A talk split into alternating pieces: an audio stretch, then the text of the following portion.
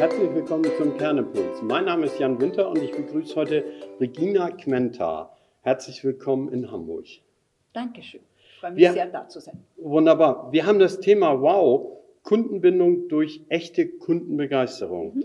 Was ist los in unseren beiden Ländern, Deutschland und Österreich? Warum begeistern wir keine Kunden mehr? Das ist eine Frage, die ich mir schon sehr, sehr lange stelle, der ich jetzt schon sehr, sehr lange auf, dem, auf der Spur bin. Ich kann es nicht so genau sagen. Möglicherweise haben wir dieses Service-Gen nicht in uns. In vielen Ländern sieht man das ja, dass das so funktioniert und gut funktioniert. Vielleicht ist es aber auch ein Ego-Thema, dass man sich denkt, der Kunde ist König, wo bleibe ich dann? Wenn der Kunde König ist, bin ich jetzt Sklave. Und dass sich dann eventuell Gefühle in diese Richtung rühren, dass ich mich da jetzt nicht irgendwie unterbuttern lasse, sondern halt auch mal ordentlich Gas gebe und deshalb halt nicht so serviceorientiert bin. Okay. Der zweite Punkt, die Kundenbindung. Ähm, auch das können wir nicht richtig, oder? Äh, gut, im, im Internet zwei Klicks bin ich weg. Äh, Ja, was ist los? naja, also Kundenbindung geht ja letztendlich nur über Kundenbegeisterung. Ja. Was ja alle probieren, ist ja das Thema mit Rabatten äh, zu bewerkstelligen. Sie versuchen mit Rabatten Leute ins Geschäft zu bekommen, nur das bringt mir nichts, weil wenn die Leute mit den Rabatten kommen, dann gehen sie auch wieder mit den Rabatten. Das heißt, die Chance wird ja nicht genützt, den Kunden wirklich zu begeistern und ihn damit auch an das Unternehmen oder an die Firma oder an das Geschäft zu binden. In deinem neuen Buch äh, Service Secrets erzählst du von Dominas und Bestattern. Mhm. Das sind ja zwei extrem Ja. weit auseinanderliegende Dienstleistungen, Ja. ähm, die auch noch Kunden begeistern. Mhm. Ähm, da habe ich mich ja gefragt, wie, wie geht das? Ein Bestatter, der ist ja in der, der Kundenbegeisterung ist ja eigentlich Freude äh, etc. Mhm. Erzähl mal, du hast ein Interview mit denen gemacht. Ich habe ein Interview mit einem Bestatter gemacht und da hat sich herausgestellt, dass er wirklich darauf schaut, dass er die Kundenbedürfnisse und auch diese Kunden haben Bedürfnisse, und zwar ganz besondere Bedürfnisse, sie sind in einer Ausnahmesituation, dass er das auch wirklich wahrnimmt und dass er wirklich schaut, dass er die Kundenbedürfnisse zu 150 Prozent ähm, erfüllt. Was er macht zum Beispiel, er ist nicht nur Bestatter, sondern er ist auch gleichzeitig Trauercoach. Jetzt kommen dorthin Leute, Okay. die in einer Ausnahmesituation sind. Das ist eine sehr schwierige Situation. Man hat einen Menschen verloren, äh, den man geliebt hat. Und dann bin ich ja auch letztendlich sehr verletzlich und man könnte mich ja auch recht leicht über den Tisch ziehen. Und das tut er ganz und gar nicht, sondern er bezieht auch den Toten mit ein, zum Beispiel sagt, okay, was glauben Sie, dass der Tote sich gewünscht hätte für seine Trauerfeier? Und auf der anderen Seite, er begleitet den Kunden natürlich auch mit seiner Ausbildung als Trauercoach durch diese durchaus sehr schwierige Zeit. Und auch all seine Mitarbeiter sind auch in diese Richtung ausgebildet. Und das finde ich zum Beispiel wirklich großartig.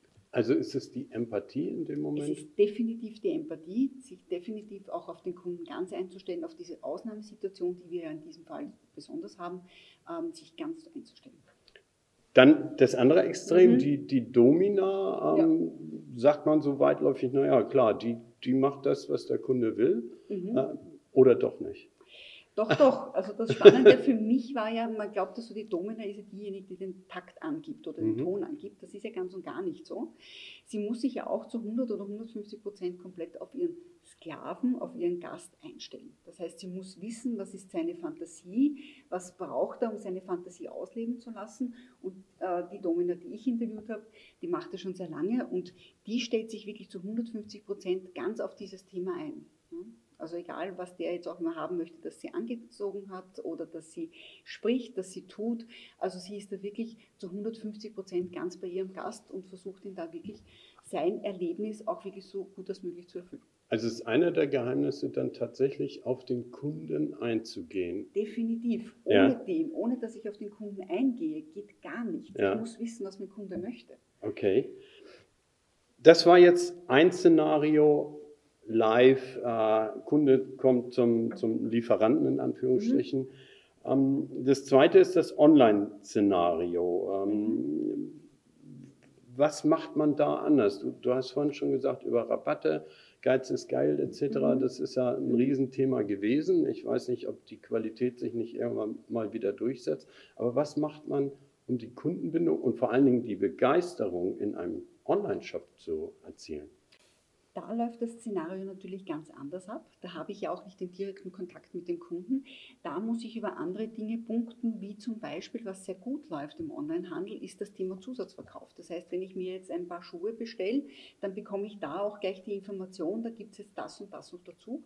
Das ist etwas, was im Einzelhandel eher weniger äh, funktioniert. Auf der anderen Seite ist es aber auch sehr wichtig, um die Freude an dem Produkt dem Kunden ähm, auch zu gewährleisten. Ähm, was im Onlinehandel auf jeden Fall besser funktioniert, ist natürlich das Thema, dass ich die Sachen schnell bekomme. Also das ist da, wo ich begeistern kann. Ich muss die Ware innerhalb von, Amazon schafft es oft innerhalb von einem Tag, von zwei Tagen die Sachen hier zu haben. Die Sicherheit ist da ganz wichtig. Zum Beispiel, dass ich auch weiß, meine Kreditkarte, die ich dort hinterlegt habe, ähm, ist dort sicher, da kann mir nichts damit passieren.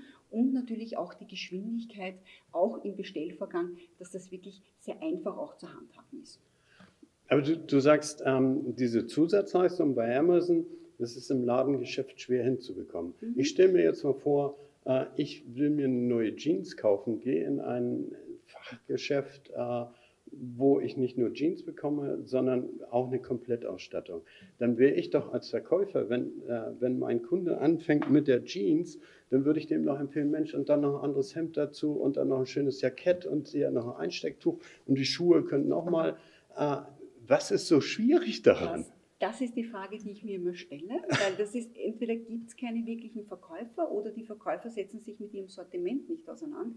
Ich erlebe es eher umgekehrt. Also wenn ich mir jetzt eine Jeans kaufe oder einen Rock kaufe oder eine Hose, dann will ich auch ein Oberteil dazu haben. Und wenn ich dann die Verkäuferin frage und sage, gibt es da ein Oberteil, ein passendes dazu, dann kommt die Antwort, ja, da hinten hängen die Oberteile, holen Sie sich was. Ja? Okay. Und dann denke ich mir, das ist nicht im Sinne des Kunden. Ja? Aber das würde, ja, das würde ja bedeuten, dass zu wenig Ausbildung da ist, dass, dass die nicht den richtigen Beruf haben, dass die ja. Aushilfskräfte, ja. keine Ahnung. Also wir sparen dann, oder der, der Kundenbesitzer, Ladenbesitzer, spart ein Stück am falschen Ende. Definitiv, definitiv. Es wird sehr, sehr viel Geld ausgegeben für Werbung, es wird sehr viel Geld ausgegeben für Rabatte, wenn man sich das ansieht, vor allem im Einzelhandel. Und auf der anderen Seite bezahlt man die Leute aber schlecht. If you pay peanuts, you get monkeys. Also nehmen wir USA und Asien. Äh, mhm. Dort ist Service ein ganz anderes Thema wie bei uns in, mhm. in Deutschland. Äh, wobei ich finde, es ist Deutschland und Österreich, Frankreich okay, mhm. England wird schon Service, also die mhm. Angloamerikaner äh, oder ja. Länder, da, da, funktioniert das besser. Mhm. Skandinavien sowieso. Mhm. Ich habe auch das Gefühl, dass es auch in Italien besser ist. Okay. Also auch so im Süden. Also da ist auch viel mehr Kommunikation. Da wird auch viel mehr mit den Kunden gesprochen. Bei uns ist immer so ein bisschen, naja, äh, den Kunden sprechen wir jetzt nicht an. Ja? Wie spreche ich den Kunden an? Am besten gar nicht, weil unter Umständen, ähm, das ist dort überhaupt nicht. Ja? Also das ist eine, eine viel offenere Art. Und ja, es scheint von Ländern, also ich glaube, dass wirklich Österreich, Deutschland ein großes, massives Thema hat damit, warum auch immer. Ja? Was rätst du deinen Kunden? Was sollen sie machen, um sich dort zu verändern? Ich rate meinen Kunden, wirkliches Interesse an ihren Kunden zu haben und wirkliches Interesse zu zeigen und zu schauen, was braucht mein Kunde. Ich glaube, wenn es die Leute schaffen, dass sie echtes Interesse an ihren Kunden haben und das in ihren Fokus stellen und jetzt gar nicht so sehr, wie kann ich meinem Kunden das Geld aus der Tasche ziehen, ähm, das würde einen enormen Wechsel der Perspektive bringen. Okay. Ich erinnere, Hollister ist nach Hamburg gekommen. Äh, ein ganz anderes Einkaufserlebnis, sehr dunkel, ganz laute Musik. Vorne stehen die Jungs mit ihren Sixpacks, äh, haben nur eine Jeans an und ähm, da war plötzlich die Hölle los und die. Leute standen Schlange. Ja, Was ist da anders? Naja, das wird sich immer mehr und mehr dorthin entwickeln, dass wir etwas erleben wollen, selbst beim Einkaufen. Wir wollen nicht mehr Dienst nach Vorschrift, sondern wir wollen was erleben. Und Hollister hat das natürlich sehr, sehr gut abgedeckt. Ähm, mit dem, ich werde das auch im, im Vortrag, äh, rede ich auch über das, ähm, es ist sehr spannend. Die Leute möchten, es fließt so, glaube ich, das, die Erlebnisindustrie ähm, mit dem Verkauf zusammen, mehr und mehr. Warum sind so Firmen wie Jochen Schweizer, wieso boomen die so zum mhm. Beispiel? Warum? Weil die Leute heute was erleben wollen. Und ich habe mal mit einer Zukunftsforscherin vor kurzem gesprochen und die hat gesagt, es wird zukünftig auch so sein, dass die ganzen Einkaufszentren werden Erlebnistempel sein, wo man unter anderem auch einkaufen geht. Aber da wird der Erlebnisfaktor im Vordergrund stehen. Und das ist das, was Hollister gut macht. Und das ist auch das, was man in Amerika ja viel, viel öfter, Erlebnisgastronomie zum Beispiel, viel öfter sieht als bei uns. Okay. Ähm, mir ist noch eingefallen, die alte Rabattmarke, die ich noch äh, kenne, also Kundenbindung. Gut, mhm. es gibt heute ähm, sowas wie, wie Cashback, es, es gibt so Dinge wie ähm, Payback etc., irgendwelche mhm. Karten. Mhm. Aber da habe ich immer so das Gefühl, hm, ist das noch Kundenbindung? Genauso, wenn ich bei, beim, beim ähm, Supermarkt an der Kasse sammeln Sie Marken? Nee, sammle ich nicht. Äh, und, mhm. und früher war es so, einkleben, wenn das Heft voll war, gab es eine Mark 50. Das war ja nicht viel, aber trotzdem war eine Kundenbindung da naja, das wird schon viel zu inflationär, viel zu inflationär nee, gemacht. Ja, ja. ja, äh, Das Thema ist, wen lockt heute noch eine Mark 50 oder 10 Euro hervor ja, hinter dem Ofen? Es ist ja unter 70, 80 Prozent geht ja gar nichts mehr. Letztens habe ich gesehen 90 Prozent. Ähm, und wenn Leute wegen dem Rabatt kommen, gehen sie auch wegen dem Rabatt. Also das erzeugt ja keine Kundenbindung, weil das tun ja alle im Prinzip. Da ist ja kein Unterschied, ob ich jetzt da meine meine Rabattmarken kriege oder dort. Jede, jedes Unternehmen hat heute schon Kundenkarten, wo ich schon Rabatte bekomme. Hast du noch Hoffnung, dass es anders wird in Zukunft? ich meine, du bist mit dem Thema unterwegs. Ja? Ich arbeite dafür, dass ja. es anders wird und ich hoffe schon, dass es anders wird. Wo müssen wir anfangen? Ganz oben äh, in der Firmenspitze? Definitiv. Dort beginnt es. Der Service mit den Mitarbeitern? Ja. Es beginnt bei den Mitarbeitern. Je okay. besser der Service, also Richard Branson sagt ja auch, je besser man seine Mitarbeiter behandelt, umso besser behandeln sie dann die Kunden. Ja, ah, Und dort beginnt es.